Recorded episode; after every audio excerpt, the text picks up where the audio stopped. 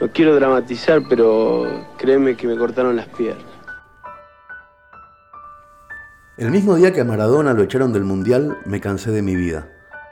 Me compré una Olivetti bambina colorada, una carpa canadiense, pastillas potabilizadoras y una mochila de 70 litros.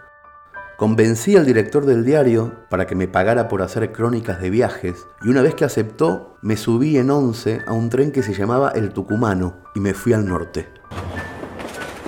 Tenía 23 años y aunque no era la primera vez que estaba en lo más profundo de una crisis, nunca había pegado semejante volantazo en medio de la tormenta. En el tren, antes de llegar a Rosario, ya pude sentir esa paz liberadora que nos agarra cuando somos jóvenes y no nos importa lo que va a pasar con nuestra vida. Un par de meses antes yo había puesto mi crisis en pausa porque había una Copa del Mundo. Para los 60.000 personas y para los mil millones de personas que están alrededor del mundo mirando el partido, bienvenidos a los Estados Unidos 1994. El Mundial de Estados Unidos empezó justo en el medio de mi depresión y fue la mejor excusa para postergar la crisis. Pero no contaba con el doping y la excusa se terminó temprano. Chau al Mundial. Le cortaron las piernas a mí, le cortaron las piernas a mi familia, a los que estaban al lado mío. Unos meses antes me habían caído del cielo mil y pico de dólares en un concurso de cuentos y aproveché la plata para escaparme un rato a la intemperie solo a ver si era capaz de encontrar algo que me motivara. En esas épocas, yo tenía 23, pensaba que a los 25 me iba a sonar la campanada final de la literatura. Sentía que me quedaba poco tiempo y que todavía no había escrito ni una sola novela decente. Ahora me da risa porque tengo casi 50 y me chupa un huevo ser novelista, pero en esa época era imprescindible para mí ser escritor. A principios de ese año, 1994, yo había empezado a leer como un loco a Juan Filloy. Además de Maradona y su desgracia, este escritor cordobés de principios del siglo XX había ayudado bastante a la idea de irme a la mierda. En su novela Opolop, yo había leído algo que me voló la cabeza. Decía Filloy en 1932, la soledad es el placer de la propia perspectiva. Me encanta esa frase. Fue el leitmotiv de mi viaje al norte. Llevé muy pocos libros en la mochila al viaje. Había un par de Filloy, porque en esa época era mi escritor favorito, y también estaba la obra poética de Vallejo, que me había comprado hacía muy poco. El 18 de julio, en un pueblo perdido de Santiago del Estero, yo estaba en patas leyendo el poema Los Nueve Monstruos de Vallejo, cuando cortaron la música en la radio y me enteré de golpe que habían volado la AMIA.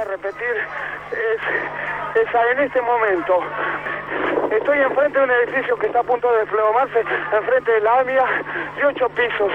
Están retirando chicos ensangrentados, mujeres, niños. El párrafo que leía yo en ese momento me pareció una señal.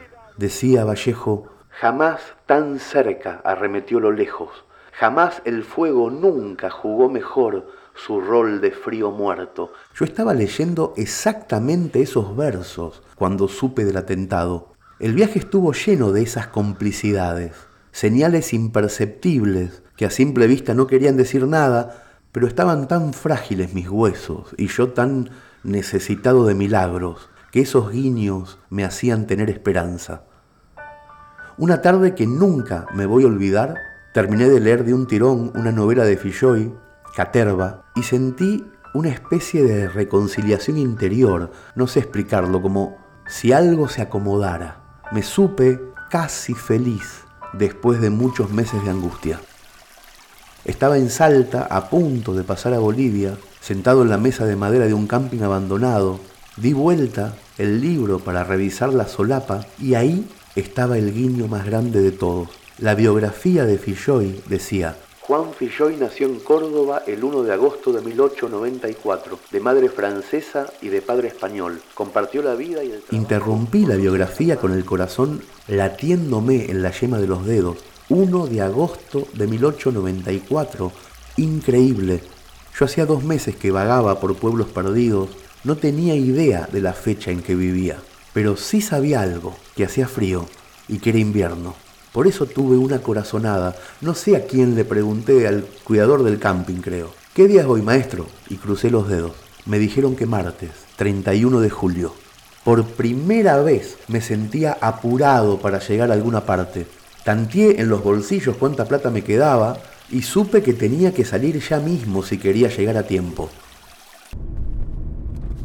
Hice dedo hasta ojo de agua, me llevaron unos santiagueños que traficaban fotocopiadoras en una combi. Nunca entendí el negocio, pero tenían porro y contaban chistes buenos sobre tucumanos. Y esa misma noche, con la ansiedad más grande del mundo, me encontré durmiendo de costado en un micro que llegaría a Córdoba por la mañana.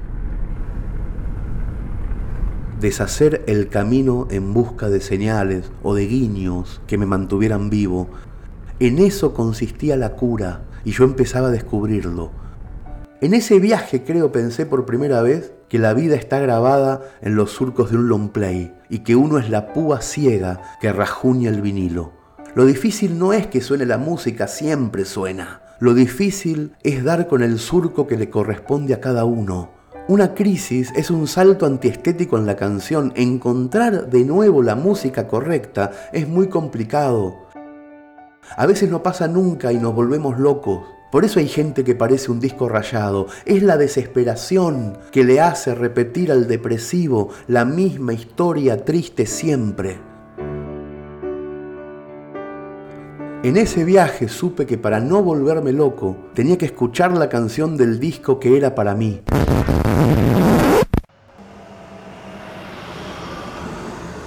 Cuando llegué a la terminal de Córdoba eran las 9 de la mañana. Juan Filloy, el escritor vivo más grande de la Argentina, un hombre irrepetible, del que yo había leído párrafos maravillosos durante los últimos meses, empezaba ese día a cumplir 100 años. Si yo estaba ahí, era porque había recuperado la música perdida. Esa mañana respiré hondo y me fui en ayunas a la casa de don Juan, Avenida Buenos Aires número 26. Yo sentía que ese hombre, nacido en el siglo XIX, tenía algo para decirme. Toqué el timbre y antes de que don Juan me recibiera, yo supe que alguien en alguna parte me estaba dando vuelta y que empezaba a sonar muy despacio el lado B del resto de mi vida.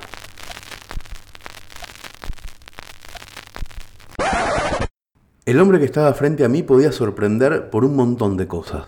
Para empezar, esa mañana cumplía 100 años, pero también había sido amigo de Freud, había editado 52 novelas todas con títulos de siete letras. Había fundado el Club Talleres de Córdoba y era el ser humano que había escrito más sonetos desde Petrarca. Sin embargo, lo primero que me llamó la atención a mí esa mañana fue la cantidad de pelos blancos que le salían de las orejas.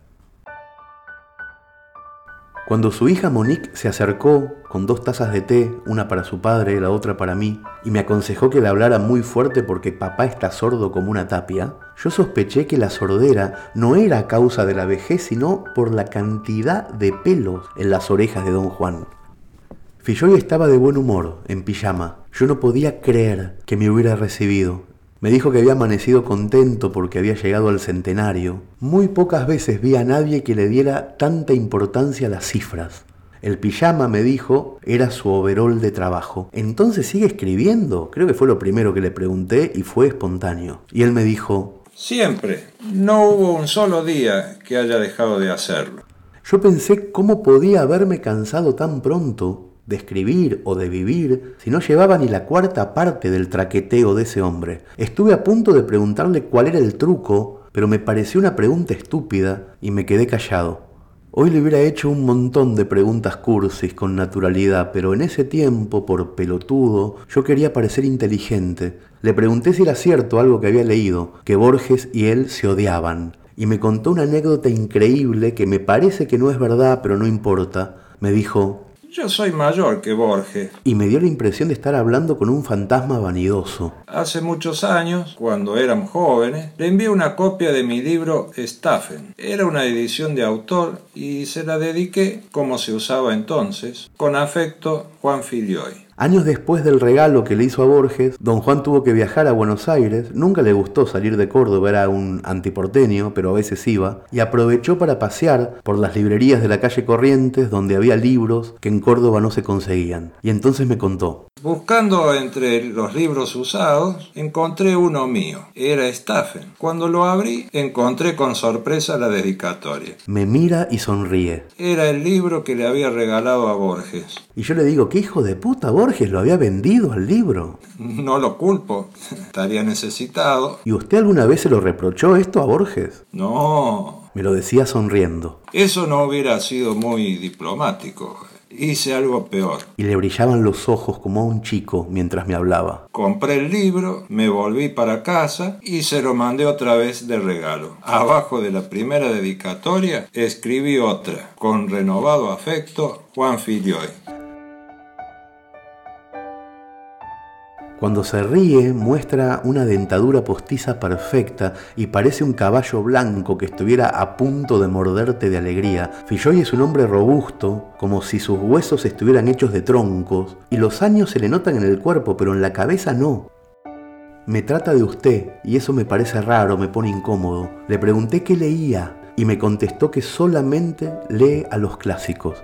Y después me preguntó él a mí, ¿Usted lee a los autores de ahora? ¿Hay algo bueno?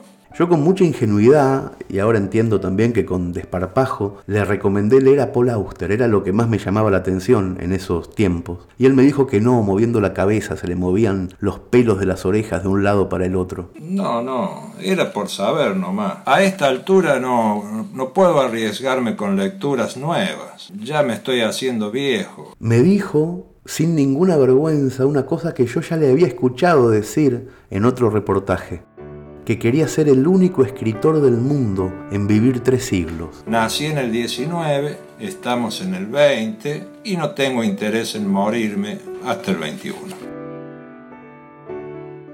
Y yo deseé con todas las fuerzas de mi alma que pudiera conseguirlo, y se lo dije, y después sí, creo que me envalentoné y me animé a preguntarle cuál era el truco, cómo era capaz de vivir tanto y de tener además toda esa energía.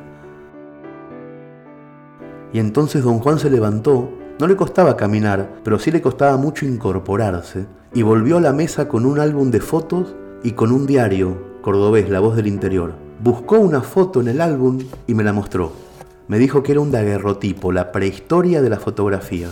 Yo en la foto vi a unos 15 o 20 nenes, alumnos de 6 o 7 años, posando, y entonces él me dice, ¿Usted podría adivinar cuál soy yo? Yo hice dos intentos fallidos señalando cabezas de nenitos idénticos, mientras él me miraba con picardía y me decía que no con la cabeza. Entonces me rendí y don Juan, sin señalar a ninguno de los chicos, me dio una pista muy fácil. Si se fija bien, uno solo de estos niños está sonriendo. Y era verdad, había un nene un poco cabezón a la izquierda de la imagen que miraba la cámara con alegría. Todos los demás parecían espantados. Y entonces don Juan me dice... Ahora, mire esta otra foto. Y me muestra una página del suplemento de cultura del diario La Voz del Interior con fecha de una semana atrás. Estaba él junto a tres o cuatro viejas decrépitas, el gobernador Angelós en el medio y un poeta porteño de apellido Redondo en un homenaje que le hacían a Filloy por su centenario en la gobernación. Y me dice, Esta es la última foto que me han hecho hasta el momento. y se señala con el dedo en el papel del diario. ¿Ve? También soy el único que está sonriendo, mezclado entre toda esa gente tan triste. Ahí lo tiene. Ese es el truco. Después hablamos de algunas cosas más, pero se me escapan de la memoria. El reportaje completo apareció en agosto de ese año 94 en el semanario Mercedino Protagonistas, pero yo estoy lejos como para consultar ahora esa fuente y compartir otros pasajes. Un día lo voy a hacer. Ahora cuento estas partecitas porque las tengo grabadas en la memoria, igual que a toda esa época irrepetible.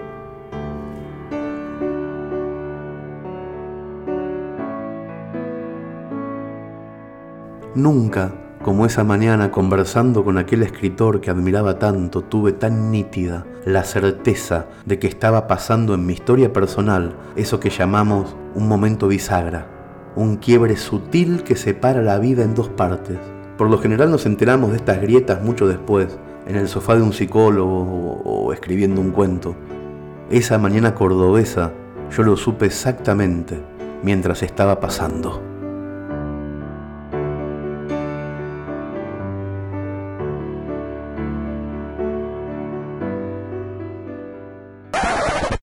Yo ya vivía en España cuando leí la necrológica en Clarín. La tarde del 15 de julio del 2000, el único escritor del mundo que había logrado vivir tres siglos, un hombre sereno como el lado B de los buenos discos, murió mientras dormía la siesta en su Córdoba natal, a punto de cumplir 106 años.